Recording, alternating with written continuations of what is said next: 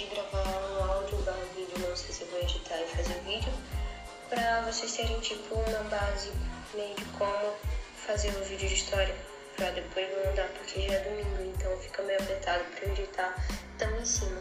Tipo, sabe os Jogos Olímpicos? Eles eram em homenagem aos deuses gregos. Sim, eles eram politeístas, eles tinham mais de um deus. A parte que eu considero mais interessante da religião grega é a mitologia. Sério, eu amo essa parte.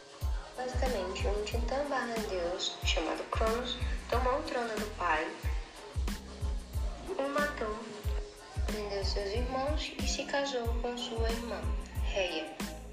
Havia uma profecia antiga que dizia que um dos filhos de Cronos o derrotaria e tomaria o poder. Então, Cronos decidiu comer todos os seus filhos para que nenhum sobrevivesse e que a profecia não pudesse se realizar. Reia, indignada com a situação, roubou um de seus filhos e o escondeu em uma ilha. E deu para Cronos comer uma pedra, no lugar de seu filho. Tempo depois, Zeus, que foi o filho que Reia salvou, libertou os outros titãs que o ajudaram a fazer com que ele vomitasse todos os seus irmãos.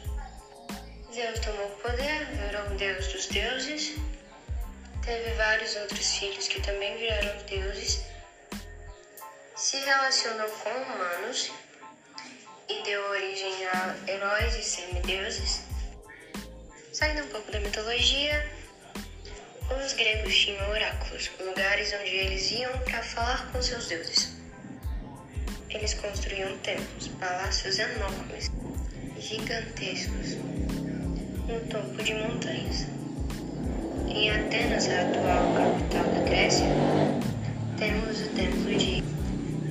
Polis Atenas, deusa da sabedoria e também a primeira filha de Zeus, basicamente a preferidinha. Esses templos serviam para tomar decisões importantes, onde os líderes da cidade ou do governo iriam para lá tomar decisões importantes.